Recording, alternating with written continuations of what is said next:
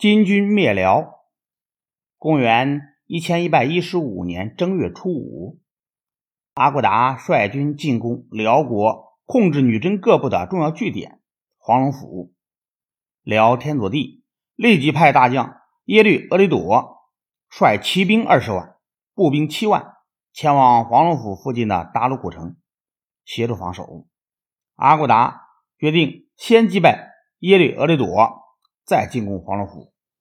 于是挥师达鲁古城，抢占了城外的高地。阿骨达登高观察辽军的阵势，发现辽军虽然人数众多，但阵型混乱。于是将金军分成三队进攻辽军。阿骨达命令完颜宗雄率右军出击，辽军稍稍退却，然后。金军左翼绕到辽军阵后，阿骨达亲率金军主力进攻辽军的中将主力。经过九次的反复冲杀，辽军的阵势终于崩溃。完颜宗雄趁机进攻辽军右翼，辽军大败，退入达鲁古城。第二天，辽军突围北逃，金军追到阿鲁港，将辽的步兵。全部歼灭。随后，金军占领了黄龙府。辽天佐帝听到辽军惨败、黄龙府陷落的消息，大为震惊，决定趁阿骨达羽翼未丰之时将其歼灭。他率领契丹和汉族联军七十万，兵分两路夹击阿骨达。这时，辽军大将耶律章奴逃到了辽上京，拥立燕王耶律淳为帝。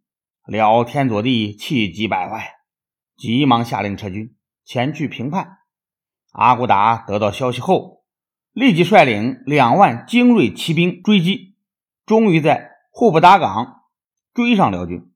当时辽军没有防备，阿骨达全力进攻辽天佐地所在的中军。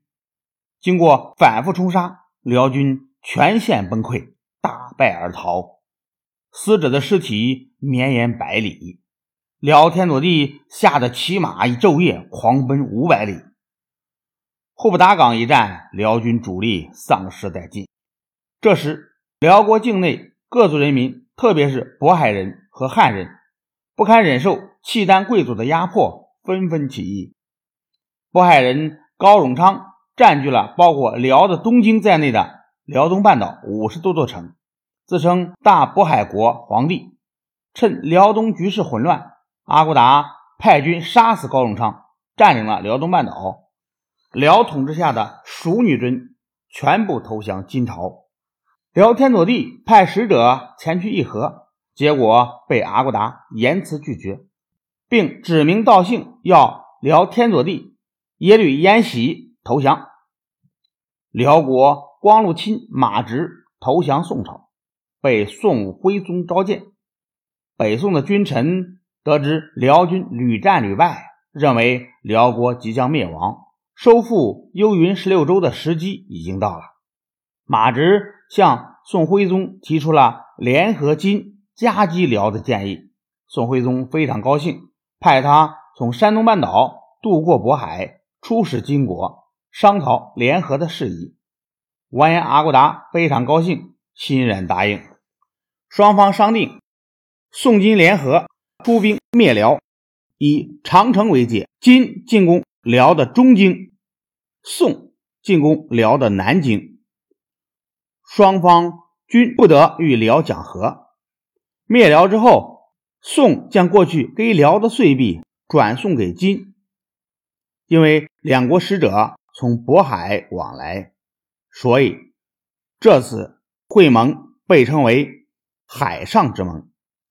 海上之盟签订后，金如约进攻辽的中京，后又攻克辽的西京，占领了辽国长城以北的所有领土。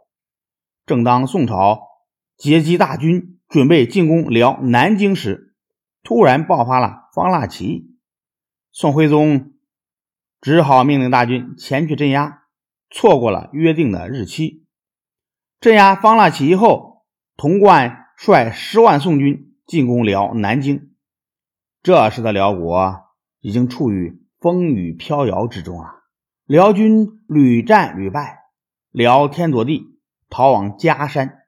燕王耶律淳自立为帝，向童贯求和，希望辽能做北宋防御金的屏障。